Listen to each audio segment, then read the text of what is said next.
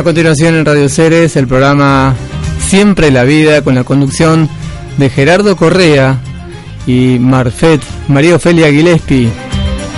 Le damos la muy bienvenida a Gerardo. Adelante. Bienvenidos a Siempre la Vida, el programa del movimiento Proecología del Partido Independiente en Uruguay. A través de Ceres FM les habla Gerardo Correa. Según el científico Albert Einstein, mi ideal político es el democrático. Cada uno debe ser respetado como persona y nadie debe ser divinizado. ¿Cómo contactarnos? pi.movimientoproecología.yahoo.com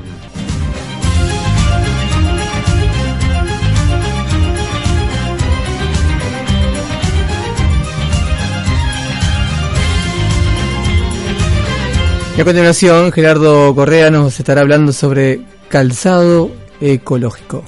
Slow Walk, zapatos veganos y ecoamigables.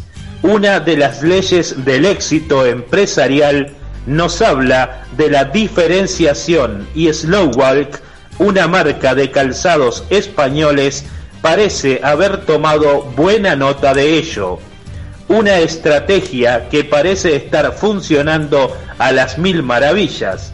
Para ser más concretos, su apuesta tiene el color verde, además de estar libre de crueldad animal. De hecho, su producto estrella no es otro que su línea de calzado eco-friendly, a la par del vegano.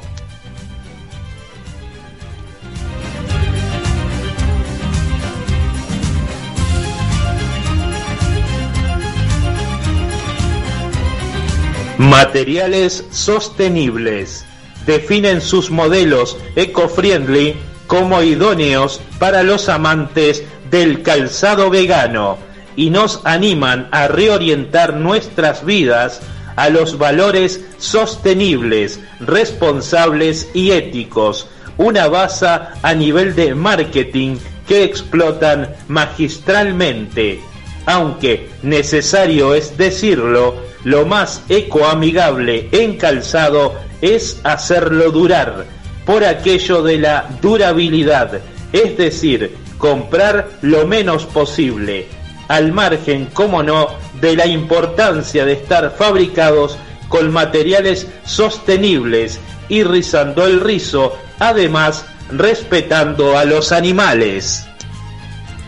En este sentido, son zapatos hechos con materias primas renovables, reciclados de origen vegetal y orgánicas. Apuntan en su página web. En concreto, una de sus líneas de edición limitada utiliza retales de lona tintadas sin usar productos químicos. Sus suelas de goma de látex natural son muy coloridas y en general su fabricación es artesanal, por lo que explican, gracias a ello, se reduce el consumo energético y con ello las emisiones de CO2. Por último, cuando el zapato debe ir a la basura, se puede separar la suela para facilitar el reciclado. Dichos zapatos cuentan con certificados de protección animal Vegan Approved y tienen envases de cartón reciclado.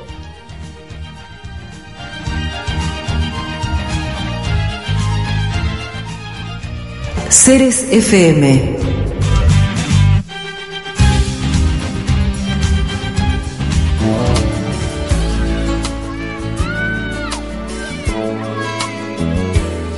A place in your heart, and I know that it is love. And this place is much brighter than tomorrow.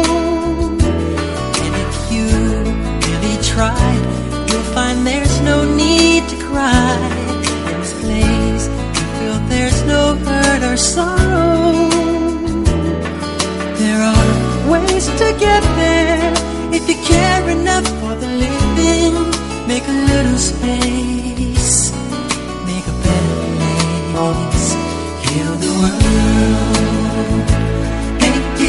En Siempre la Vida, programa del Movimiento Pro Ecología del Partido Independiente de Uruguay,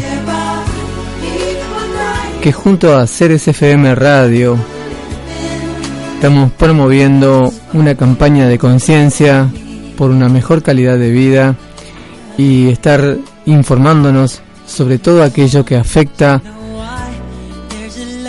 a, la familia, a la salud propia, personal, a cada uno de nosotros. Por todo esto, enseguida estaremos con esta querida Marfet para recibir a Walter Bombin.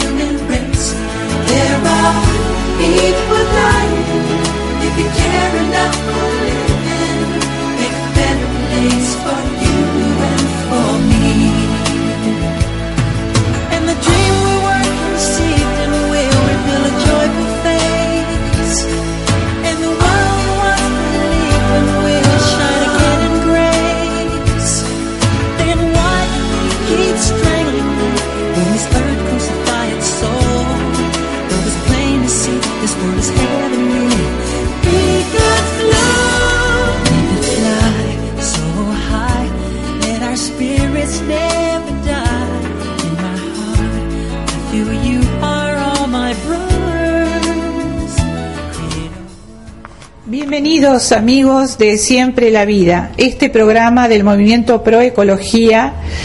Esta semana queremos venir también con algunas soluciones y también con noticias positivas.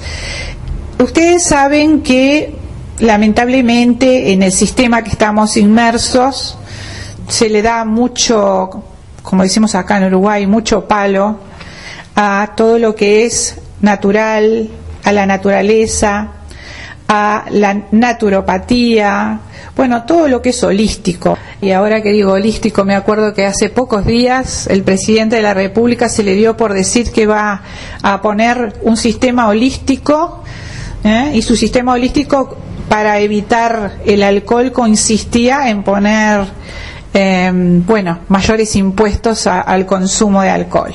Nosotros sabemos que ser eh, holísticos y naturópatas es mucho más que eso. Y hoy estamos con un invitado, un compañero de hace muchos años, el señor Walter Bombín. Él es eh, naturopático, porque ahora ya no se puede decir más naturópata, es naturopático, paracelsiano, iridólogo, es profesor en iridología. ¿ah? Él también, bueno, todo lo que tiene que ver con la fitoterapia. ¿Eh? Em, ahora vamos a hablar qué es la fitoterapia. Y eh, también hace flores terapéuticas y aromaterapia. ¿Cómo estás, Walter? Bueno, muy bien, mucho mejor ahora porque estar contigo, que es hace años que, que estamos en este camino de la sanación y del amor, por sobre todas las cosas, este, la verdad que es una belleza compartir estos minutos contigo, Morfet. Es un placer. Bueno, Walter, la verdad que eh, todos los compañeros eh, de siempre la vida te van a conocer un poco más. Y mm, decime, Walter, así de pique me llama mucho la atención esto. Yo casi te digo naturópata y resulta que no se puede decir naturópata, tengo que decir naturopático. Exacto. Bueno, eh, es, un, es un tema eh, de que a los médicos, cuando hacen un posgrado en este, todo lo que tiene que ver con la, la parte eh, natural. Eh, directamente hay, hay palabras que nosotros no la podemos decir, por ejemplo, homeopatía, porque está reservado a esos médicos. eh, que hacen el posgrado en este, homeopatía, que es eh, normalmente homeopatía eh, mañana les dicen naturópatas. Entonces, nosotros que no somos médicos, tenemos que utilizar el, termo, el término naturopático, porque eh, evidentemente tenemos que eh, tratar de diferenciar lo que es una cosa a lo que es de otra. Si, o sea, yo no puedo hacerme pasar por médico, porque evidentemente no lo soy. Y es una de las cosas que siempre aclaro, ¿no? Está muy bien aclararlo, pero me llama un poco la, la, atención ese como desplazamiento que hubo, porque en realidad este, me parece que ustedes ya tienen muchísimos años este, trabajando en esto, muchísimos años de estudio y experiencia, ¿no? Exacto. Eh, hay, hay, la diferencia, nosotros usamos eh, fitoterapias y son eh, las hierbas que en definitiva no son tóxicas, son esas las que usamos. Hay un grupo de hierbas que nosotros llamamos hierbas justamente este, homeopáticas que eh, después de cierta cantidad de ingreso en el cuerpo pueden ser tóxicas. Ejemplo, veladona, cicuta, en fin, una cantidad de hierbas. Entonces, nosotros no manejamos esas hierbas justamente porque está reservada a ellos este, por ley y eh, sí nos tenemos que manejar con la, con este, la fitoterapia, que son las hierbas que sí realmente podemos este, manejar. Esa es una gran diferencia con respecto a todo este tema, ¿no? Por eso eh, somos naturopáticos paracelsianos. Paracelsianos. ¿Qué, ¿Por qué paracelsianos? Paracelso, eh, su maestro, un médico, eh, nació en 1493, un, un 10 de noviembre, y eh, al vivir en el siglo XVI empezó a investigar muchísimo todo lo que es la medicina. Ya de niño el padre, que también era médico, lo llevaba este, a los bañados a reconocer plantas y él empezó a trabajar muchísimo con las plantas, pero a su vez eh, empezó a, internarse en los monasterios. Estamos hablando del siglo XVI. El conocimiento estaba en la iglesia. El conocimiento estaba en los monasterios. Y ahí se internaba con compañeros de él a, estudiar y a estudiar y aparte fue eh, investigando en todas las universidades, no solo eh, en Austria, este, estuvo en Francia, estuvo en Alemania, eh, cuando, el gran movimiento alemán, este, él estaba metido en absolutamente todo eso. Y se transformó fue matemático, fue astrónomo, fue astrólogo, porque él decía que un médico no podía estar apartado de la filosofía. Eso es lo que él decía. De la filosofía. De la filosofía. Él decía eso, que no, no, no concebía que un médico estuviera apartado de la filosofía, que todo era una sola cosa. Y él veía al, al ser humano como un todo y ese es el gran aprendizaje. Por eso le decían que era el médico de las dos medicinas, porque él fue el padre de las flores terapéuticas. Las flores tienen tres partes. La parte de la raíz, que eh, nosotros usamos hierbas, usamos las raíces justamente para mm, limpiar todos los, residuos y cosas que no deberían estar en nuestro cuerpo. Eh, eso por un lado. La parte del medio de la planta es eh, las hojas, las ramas, los, el, sí, el tallo, la corteza, en fin, eh, todo eso, es para restituir y equilibrar y ayudar a toda la parte física en sí. Y la flor es lo más sutil que tiene la planta, y es la conexión con lo divino. Y eso fue lo que él descubrió. Y ahí nacen las flores terapéuticas. Lo tomó el primer, uno de los primeros, de entre los más famosos que lo tomaron a las flores, a todo esto de Paracelso, fue Goethe. Después, todo eso lo tomó Bach, todos esos conocimientos e hizo sus flores terapéuticas. Hoy hay una flor por cada país, este, por cada zona. Este, pero el maestro Paracelso eh, fue el primero, fue el, que descubrió eh, esa, esa bendición que es ir directamente a la parte más profunda de nuestro ser, porque realmente eh, eh, yo no dejo asombrarme, sinceramente, y es lo que le digo a los pacientes y ellos ven mi cara de asombro, porque eh, no dejo asombrarme eh, la eficacia de la profundidad que, que, toca internamente en el espíritu, en el alma de los pacientes, porque van a toda la parte emocional, toda la parte psicológica y hasta psiquiátrica. Es, es fantástico como, como manifiesta. Y no hay, no hay tema que se escape. Eso es lo maravilloso. O sea, para Celso, el maestro para Celso, hace 500 años nos dejó un legado fantástico, fantástico. Si tenemos en cuenta de que a principios del siglo XX eh, se, usó por primera vez la palabra y se empezó a entender lo que era la parte psicológica, la psicología, entonces realmente ya estaba 400 años, ahí 400 años adelantado. Claro. A mí me llama mucho la atención eh, que justamente la diferencia con, con lo que es la medicina moderna, por lo menos la, occidental, que es como que estudia de pedacitos al ser humano y la filosofía de la filosofía no tienen ni idea, honestamente. Solo que sea una persona que por motus propio este, le interese la filosofía, en ningún momento se lo van a enseñar en, en, facultad, ¿no? Exacto. Pongamos el ejemplo de los pacientes que vienen con alergia, ¿no? Hay un tipo de alergia, por ejemplo, que este, se manifiesta en la piel, que le da picazón y todos los pacientes. Y de acuerdo a la, medicina alopática, tiene que haber un, algo para tratar la parte sanguínea.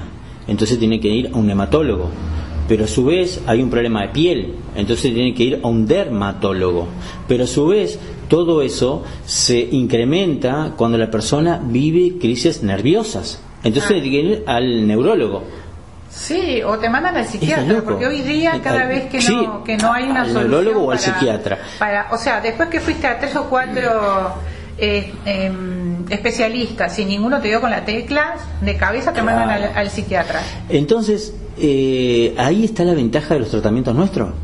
Es que nosotros con hierbas y con florales tratamos todo, porque el ser humano es un todo. Entonces, ese es el éxito.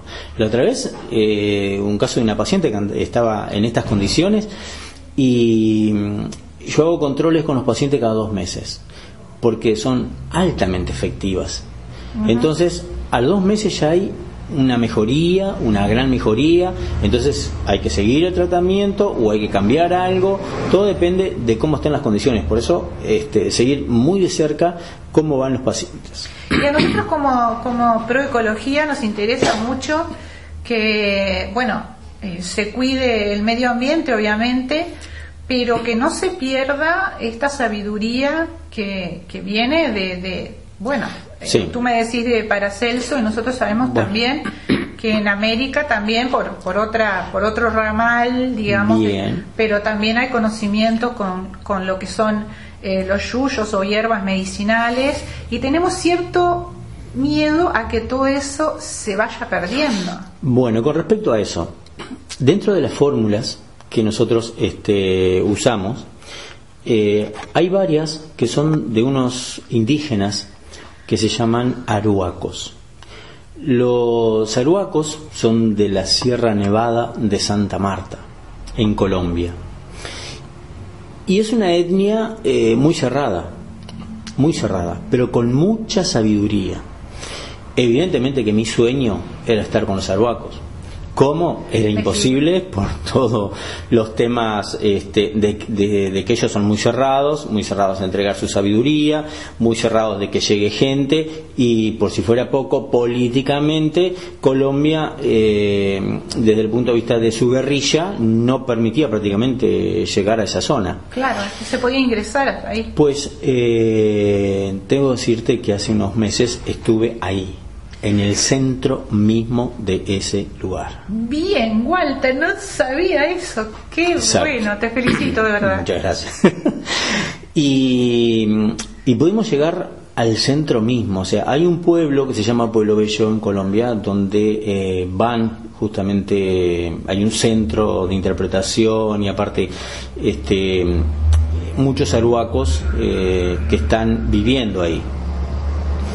Eh, a 30 kilómetros de ahí de Pueblo Bello eh, está el centro Aruaco, real la, la, la zona donde ellos viven, eh, su aldea principal, su gobierno, ¿tá? y son 30 kilómetros. Sí. Para llegar 30 kilómetros, lo que nosotros demoramos 25 minutos en el auto, Sí. ahí demoramos 3 horas. En una 4x4 último modelo. O sea, Mirá. no era que íbamos en carro o caminando. No, Claro. no. En una 4x4 último modelo. Así están los caminos. Y no les interesa en absoluto que los arreglen.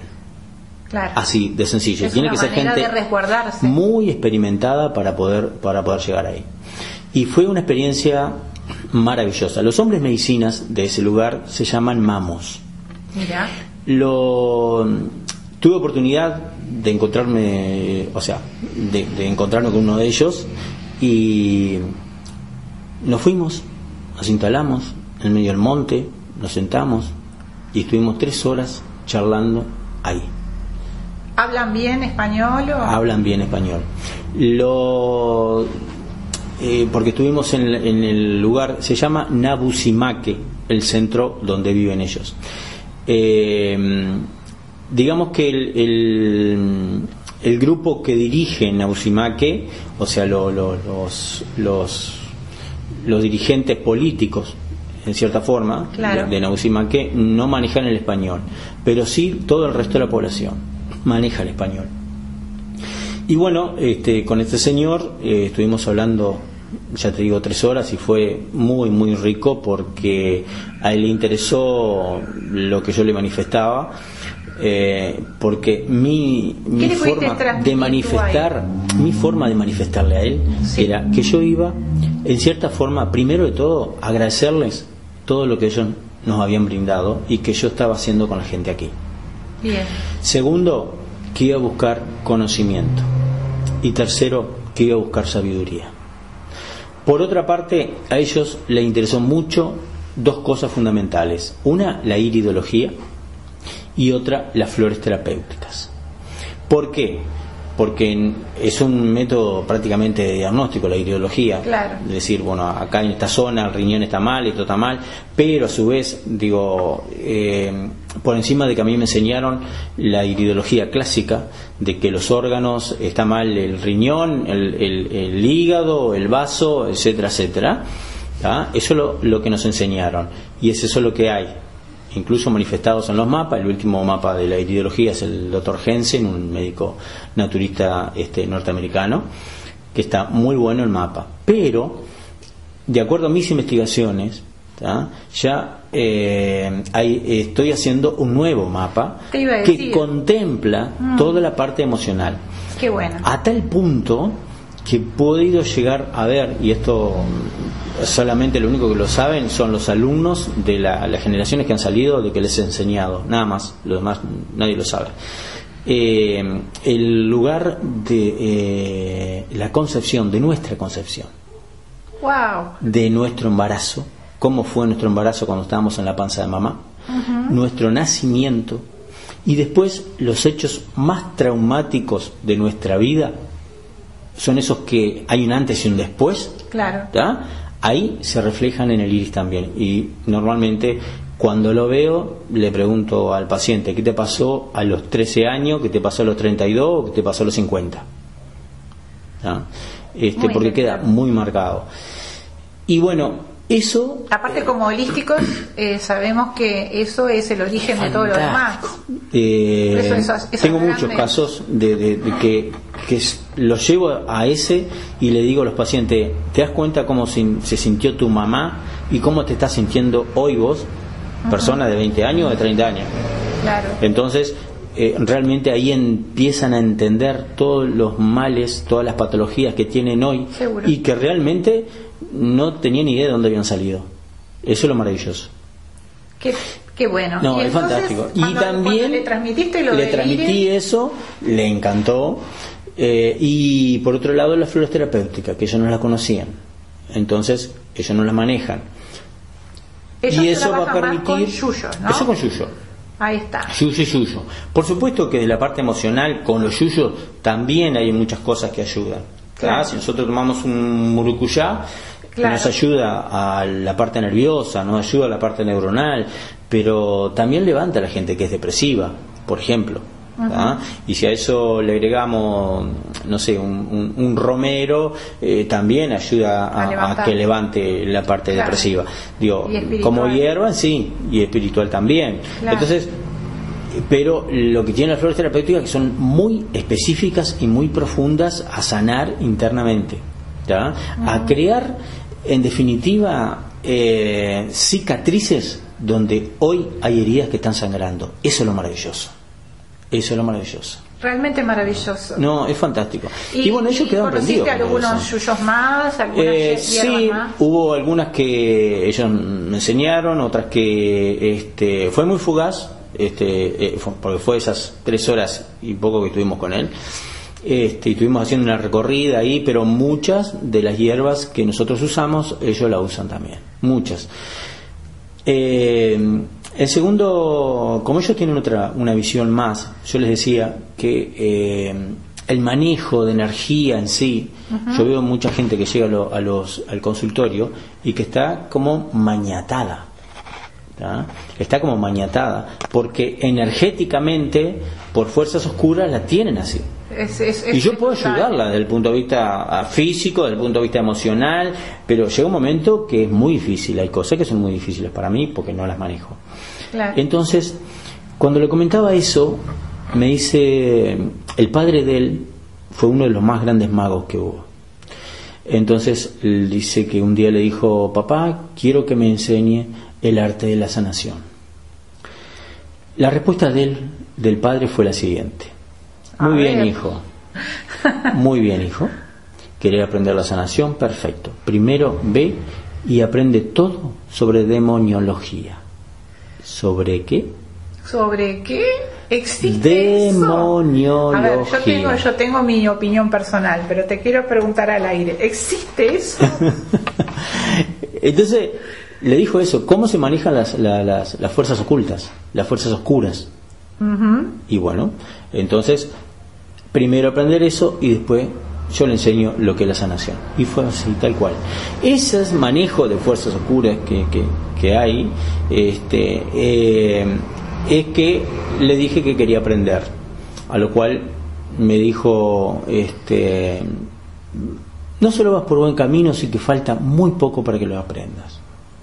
Muy bien. Muy bien, bárbaro.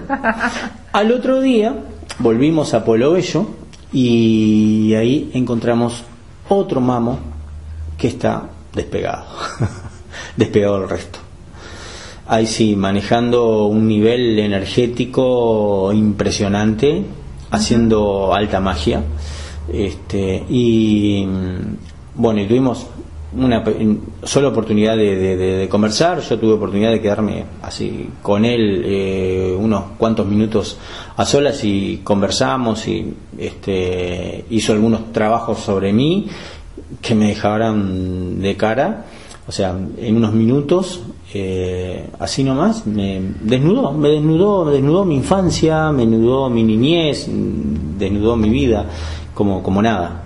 Este, fue impresionante, impresionante, impresionante. Y eh, bueno, Perdona ellos... que te interrumpa. Es, eh, yo quiero que los, los oyentes se den cuenta de toda la sabiduría que hay, ¿ah? natural, pero, pero que estamos perdiendo por despegarnos precisamente de la naturaleza. correcto. ¿ah? Exacto. Porque, a ver, ellos saben mucho, pero porque están en contacto y estudiando lo- la naturaleza permanentemente. Eh, Exacto. Eh, Y eso no lo podés eh, estudiar adentro de un, solamente adentro De de un libro o lo que fuera, o de un libro. El tema es que eh, nosotros somos energías y todo se maneja con energía. Y somos parte de la energía y es lo que tenemos que manejar. Entonces, eh, a todo esto, ellos les interesa crear una universidad de eh, medicinas naturales. ¿tá? Y bueno, eh, en este momento estamos esperando para ir a hacer cursos allá, que ellos ya lo tienen armado.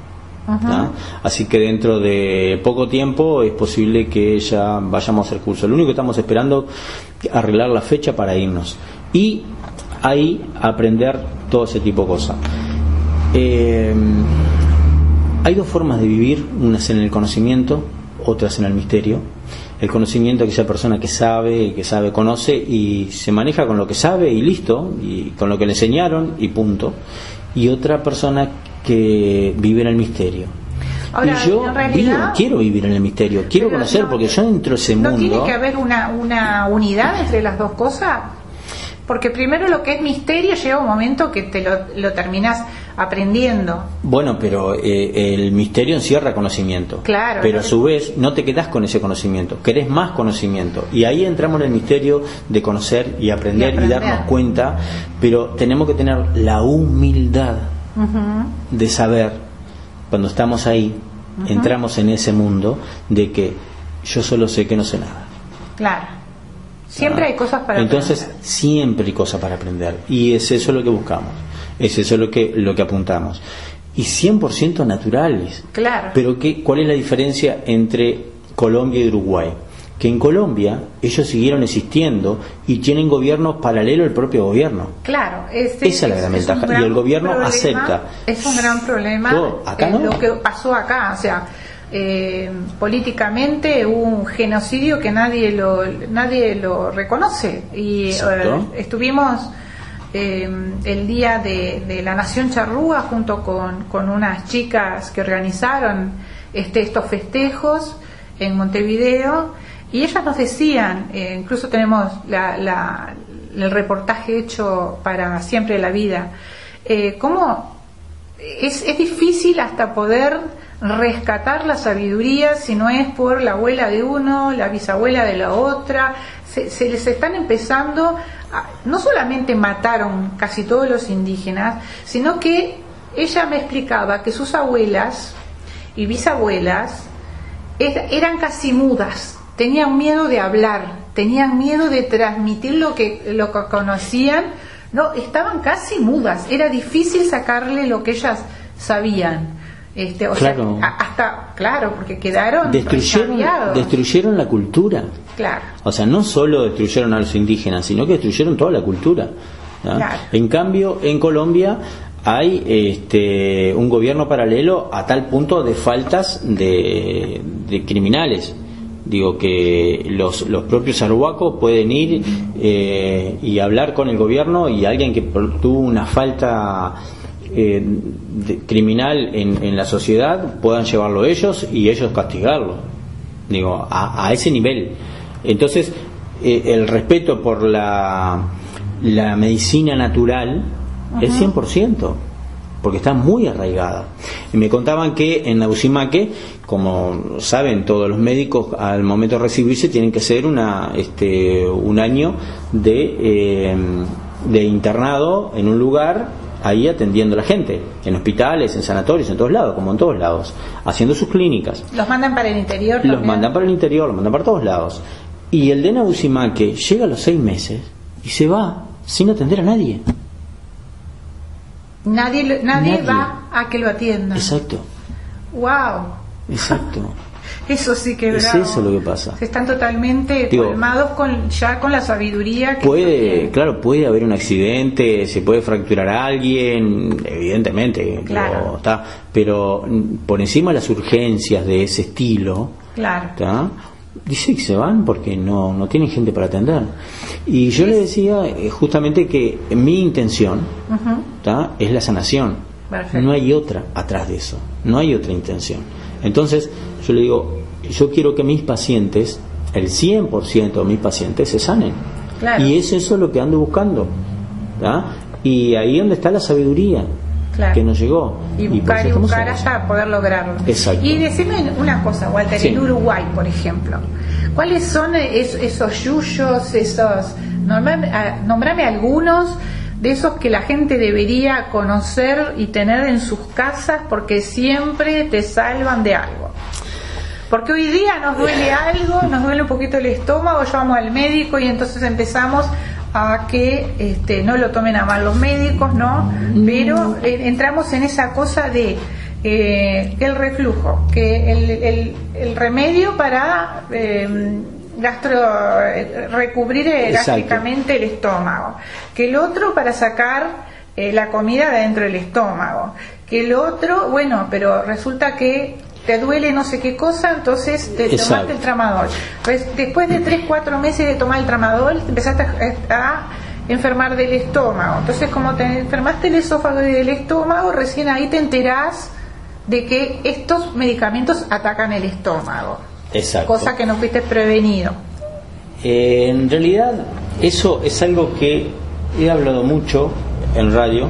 Mirá que no es una mucho- crítica, y que para la gente que, que- ni, ni- ni yo sé que no es tu espíritu ni el mío hacer una crítica. No, para nada. Sencillamente digo que a veces hay, hay, hay algunos malestares que si nosotros conociéramos dos o tres yuyitos, no tomáramos los yuyitos, ya estaba.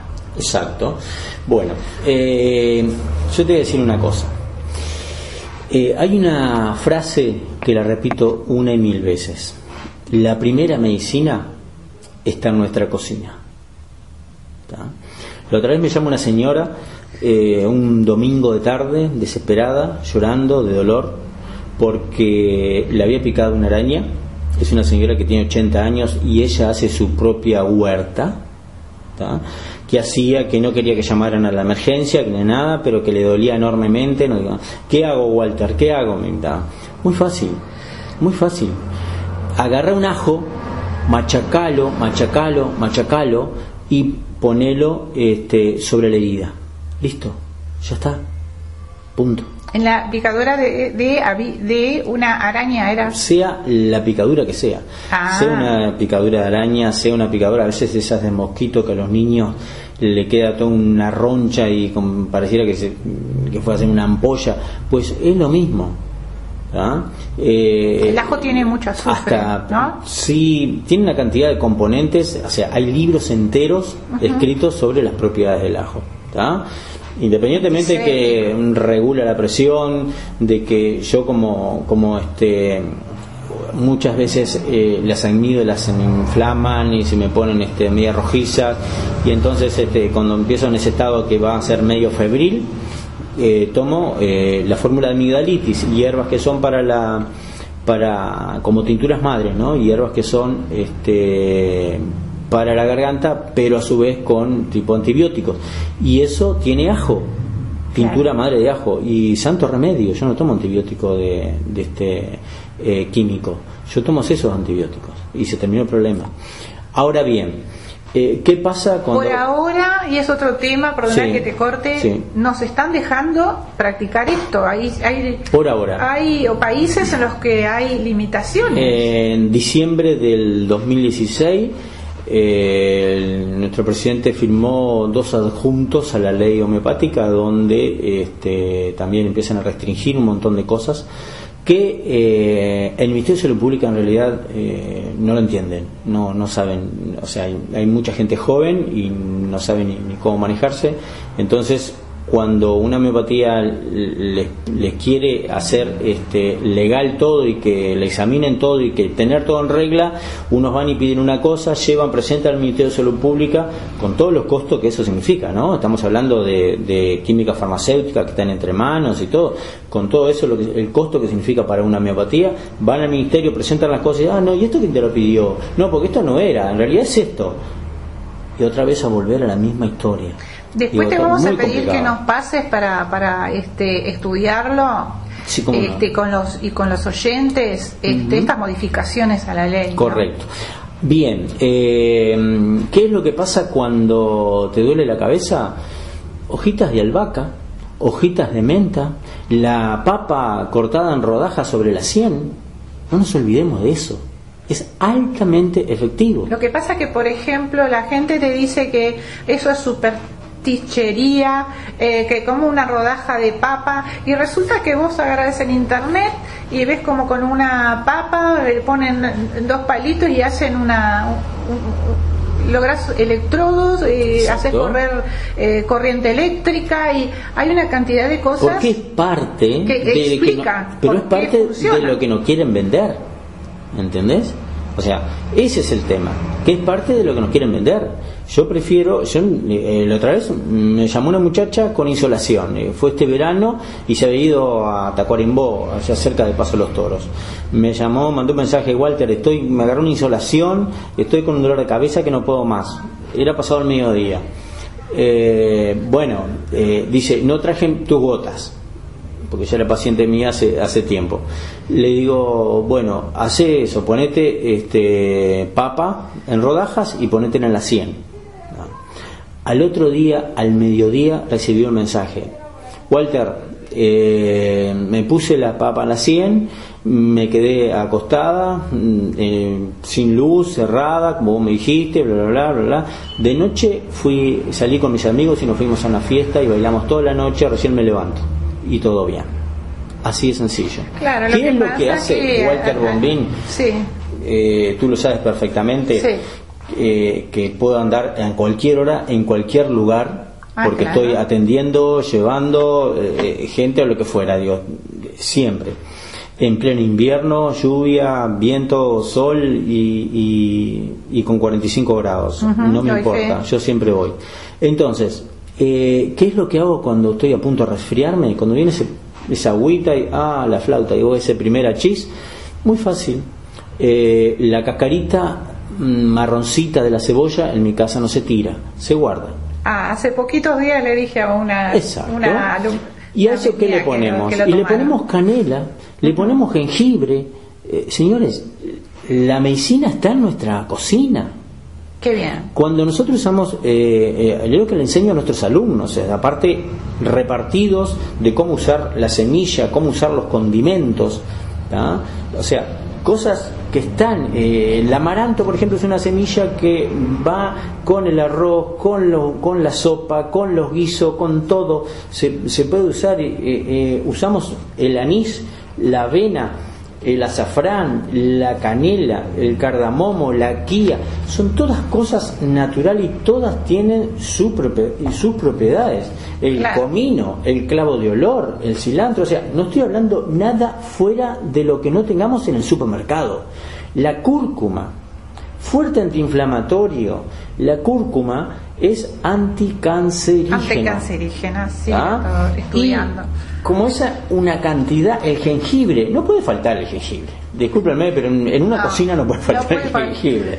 Para mí es Yo gravísima que es no esté jengibre. La nuez moscada, Pero- la pimienta, la quinoa. Y, y- y eso es lo que hay que tener en cuenta. Y un detalle, Sí. dentro de los condimentos, ¿tá? hay algo que realmente no puede faltar. Y este es el golpe final cuando le doy esta clase a los alumnos, no lo pueden creer, porque hay un condimento que se llama curry. El condimento, hay una planta también que le llaman curry, que no tiene nada que ver, no tiene nada que ver con lo que es el curry en sí. El curry como condimento es la suma de una cantidad que pueden ser 8, 10, 12 eh, eh, condimentos distintos que de dónde provengan depende la cantidad que llevan. Puede ser de la India, que es más, mucho más completo, o eh, a veces vienen algunos de unas empresas alemanas a nosotros. Pero, por ejemplo, el curry es la suma del fenogreco, del cilantro, de la cúrcuma, del comino, del jengibre, del ajo, del hinojo, del cardamomo y de algunas pimientas. Entonces, eso es maravilloso. Y eso se le puede echar al churrasco, se le puede echar al, al- a la sopa, se le puede echar al, guiso, se le echa a todo lo que queramos. Bueno, y eso realmente te agradecemos muchísimo esta información porque una de las cosas que se está perdiendo es, es esto, o sea, en la cocina no se está usando nada de esto. La, vos- tú vas y hirvieron y aquello, fritaron lo otro, lo juntaron y listo. Y listo. Y todo lo que hacían nuestras abuelas por algo era, por algo le ponían lo que le ponían. totalmente. ¿verdad? Así que bueno, este, Hay mucho muchas para hablar, ¿eh? cosas para hablar. Yo sé que hoy tenés Dejamos un montón de cosas para la segunda. Sí, la, la- la próxima vez que nos veamos, este, eh, vamos a hablar un poquitito, bueno, de todas las Hay demás muchísimo de, de- de actividades. las flores terapéuticas, de la aromaterapia, en fin, de la fitoterapia, Pero hay un un montón de cosas. la- Y de la lectura del iris también, digo, tenemos está. muchísimo por hablar, así que esta es la primera. Ahí está. Y eh, como mensaje a los amigos, eh, también, además de volver a, compartir en algún momento contigo, eh, Walter, y que nos vas a, dar, este, bueno, información sobre estos artículos de ley, porque nuestra finalidad también es que resguardar todo lo que es natural, todo lo que es la naturaleza, ensalzar todas las, las cualidades que tiene, cómo nos provee de todo lo que nosotros necesitamos y este como te digo salvaguardarlo porque ya sabemos que en otros países empezaron a eh, bueno eh, más que nada sí con las prohibiciones y las prohibiciones y las prohibiciones tanto así que los únicos medicamentos autorizados a, a, tomar eh, por las personas son aquellos que están eh, sintetizados en laboratorios, ¿verdad? y desconocen absolutamente el resto de, de, lo que es la, la, sanación y lo que son este, los yuyos, las flores, como decías tú, los desconocen por completo, eh, están medio que endemonizando además, pensando que la sabiduría, como tú decías, este, de los aruacos o de algunos otros este, indígenas eh, está muy, em, a ver, lo hacen ver como que está muy eh, asociado a la brujería, al fetichismo, a la fe, cuando eh, son sabidurías que realmente tienen una razón de ser en lo químico y en lo físico, físico energético. Esto apunta eh, directamente a algo que es al amor interno y la autosanación de la gente. Cuando la gente se da cuenta de que esto lo va a sanar, y yo diría que el 40% del tratamiento de sanación ya está hecho, y después las hierbas se ocupan de, hacer el resto. Pero no deja de ser más amor para, para eh, y volcar todo ese amor en la gente misma para que se sane, ni más ni menos.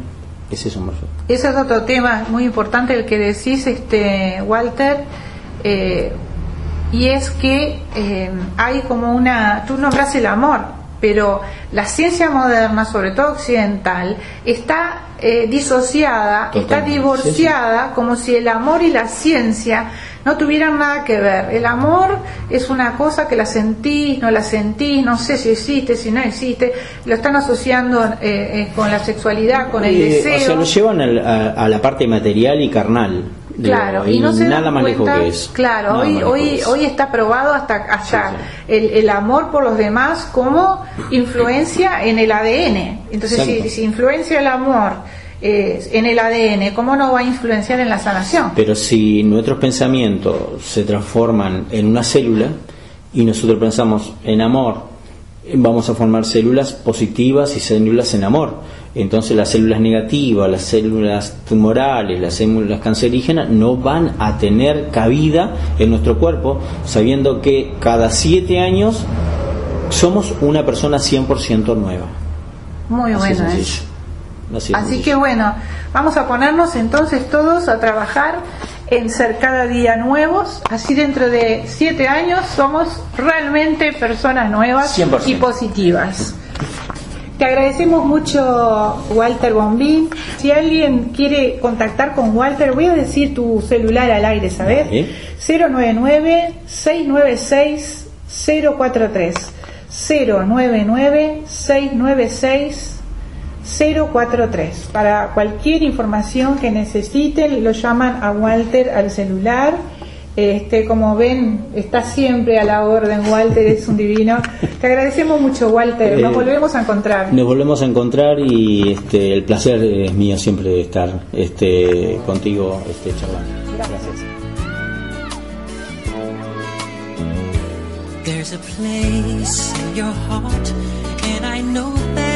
Ceres FM.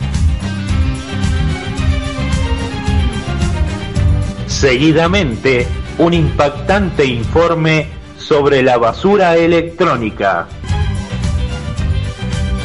Las ciudades de desecho electrónico, e-waste ¿Alguna vez te has preguntado qué hacen todos los productos electrónicos una vez que se desactualizan? Una vez que los cambias por uno más nuevo? ¿Cuántos celulares has tenido? ¿Cuántas computadoras? ¿Cuántos televisores? ¿Cuántas consolas de videojuegos? Y si lo multiplicas por el número de personas que conoces, estoy seguro que la cantidad de kilos supera no solo los cientos, llegan a las toneladas. ¿Y qué se hace todo esto? Miles de toneladas son desechadas en nuestros botaderos locales, pero muchas más son vendidas como basura electrónica a países que reciclan parte de ellos y nos vuelven a vender el mismo plástico, pero en un modelo más nuevo.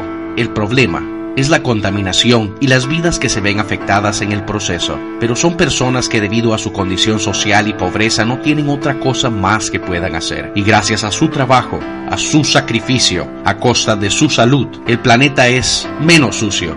Y puedes tener tu celular nuevo a fin de año. Consumimos y consumimos, pero no pensamos en el daño que hacemos. Aquí nosotros somos los culpables, nadie más. Ahora, a lo que venimos. Hay muchas ciudades receptoras de desechos electrónicos en países como Pakistán, India y Vietnam, pero la más grande es un poblado ubicado en el distrito de Xiaoyang, en la provincia de Cantón, China. Localizada en el sudeste del país, la ciudad es considerada el centro de desechos electrónicos más grande del mundo. En diciembre del 2001, se realizó por primera vez un estudio sobre la situación de la ciudad en manos de la organización Basel Action Network y se filmó un documental llamado Exporting Harm. Les dejo el enlace en la descripción, aunque solo está disponible en inglés. Los temas de salud y medio ambiente expuestos en él, además de los subsiguientes estudios, llamaron la atención de diversos organismos internacionales, tales como Greenpeace, el Programa de las Naciones Unidas para el Medio Ambiente y la Convención de Basilea. Tiene 5.500 empresas de las cuales muchas son talleres familiares, encargadas de desmantelar equipos electrónicos de los que extraen plomo, oro, cobre y otros metales valiosos. Estas empresas dan trabajo a decenas de miles de personas que desmantelan millones de toneladas por computadoras en desuso, celulares y otros equipos electrónicos cada año. Varios países desarrollados como Estados Unidos envían sus desechos electrónicos a países en desarrollo, incluyendo a esta parte de China, que al ser muy pobre les resulta más barato y seguro su desmantelamiento. A pesar que conocen las terribles consecuencias en la salud del medio ambiente, estas regiones confían en que estas empresas contribuyen en la economía de su región. La contaminación producida por estas descargas han provocado que el 80% de los niños tengan elevados niveles de plomo en su sangre, entre muchos otros problemas. En el 2008, un estudio titulado Concentraciones de metales pesados en el suelo de la superficie de desechos electrónicos y sus implicaciones para la salud humana en el sudeste de China, examinó el medio ambiente y el riesgo en la salud de los habitantes de Guizhou, recolectando muestras de basura de los talleres, caminos, patios de escuelas y mercados libres donde se vende pescado, verduras y carnes. El estudio arrojó que en los talleres existían elevados niveles de plomo, cobre y zinc. En los patios de las escuelas hay altos niveles de plomo y cobre. El níquel está presente en muchos lugares donde los niños comen, además de estar expuestos a basura contaminada. Los mercados están contaminados de plomo, zinc, níquel y cobre. Estos productos están envueltos en bolsas de plástico que a su vez se contaminan por estar en contacto con el suelo. Los niveles de plomo y cobre son 300 veces más elevados que en otras ciudades que se encuentran a tan solo una decena de kilómetros. De acuerdo con los datos de la ONU, aproximadamente el 70% de los desechos electrónicos generados a nivel mundial terminan en China,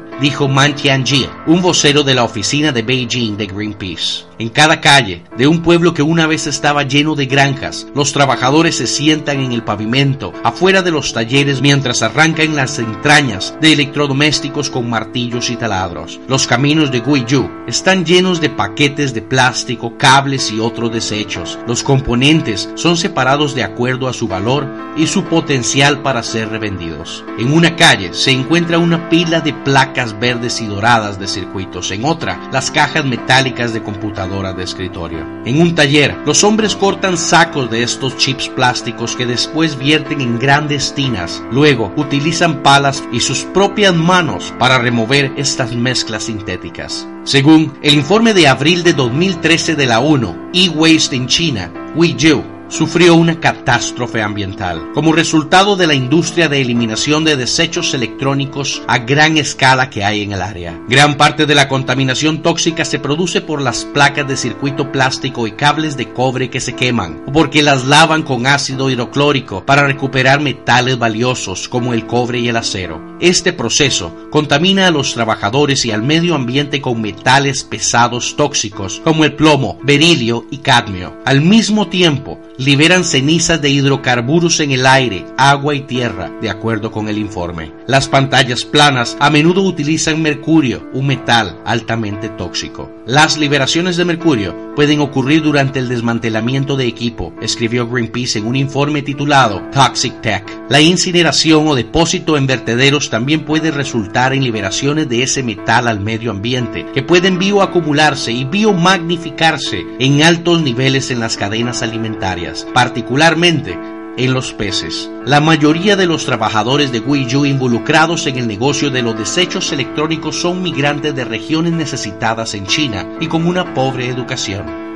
A pesar de que la degradación ambiental y los tóxicos permanecen en el aire, muchos en Guizhou dijeron que las condiciones han mejorado dramáticamente con el paso de los años. Recuerdo en el 2007, cuando vine por primera vez aquí, había una inundación de basura, dijo Wong, un hombre de 20 años que transportaba montones de desechos electrónicos en una motocicleta, con un remolque enganchado a esta en el momento de ser entrevistado para uno de estos estudios. Antes, las personas lavaban metales quemaban cosas y eso dañaba gravemente los pulmones, añadió Wong. Pero los residentes que no trabajan en el negocio de los desechos electrónicos ofrecían un punto de vista muy diferente sobre la contaminación de Guizhou. Un grupo de agricultores que había migrado de la provincia de Guangxi para cultivar arroz en Guizhou dijo a CNN que no se atrevían a beber del agua del pozo local. Afirmaban que si se intentaba lavar la ropa y telas como sábanas o toallas, se volvían amarillas al contacto con el agua. El jefe del grupo, quien identificó a Su, tenía otra confesión impactante. Puede sonar increíble, pero no nos atrevemos a comer el arroz que cultivamos porque está sembrado aquí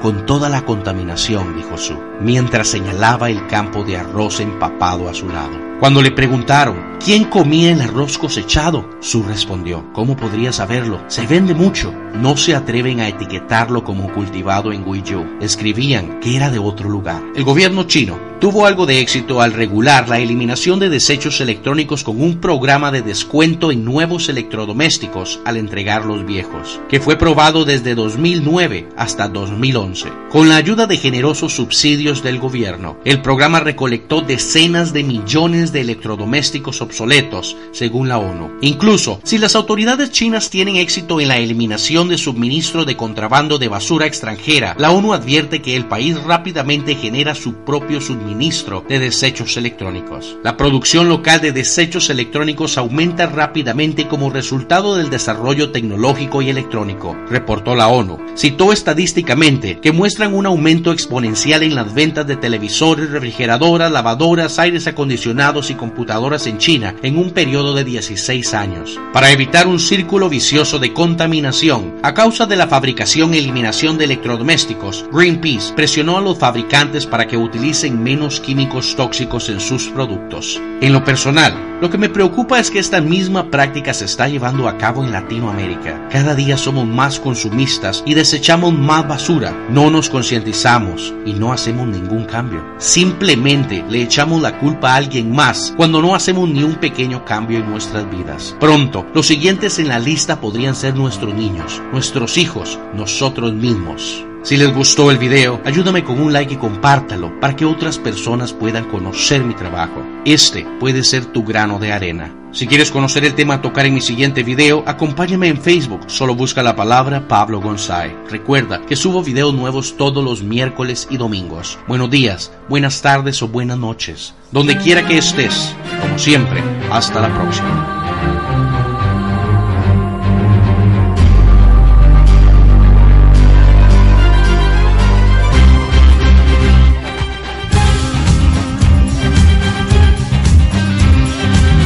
No a la obligatoriedad de la bancarización en la República Oriental del Uruguay.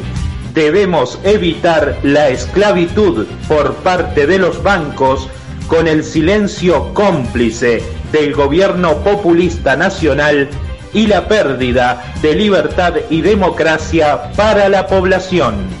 Te necesitamos ya en la campaña de recolección de firmas que impulsa un plebiscito para el año 2019 que modifique la Constitución de la República y agregue el artículo de prohibición total de bancarización obligatoria. Apoya Movimiento Pro Ecología del Partido Independiente.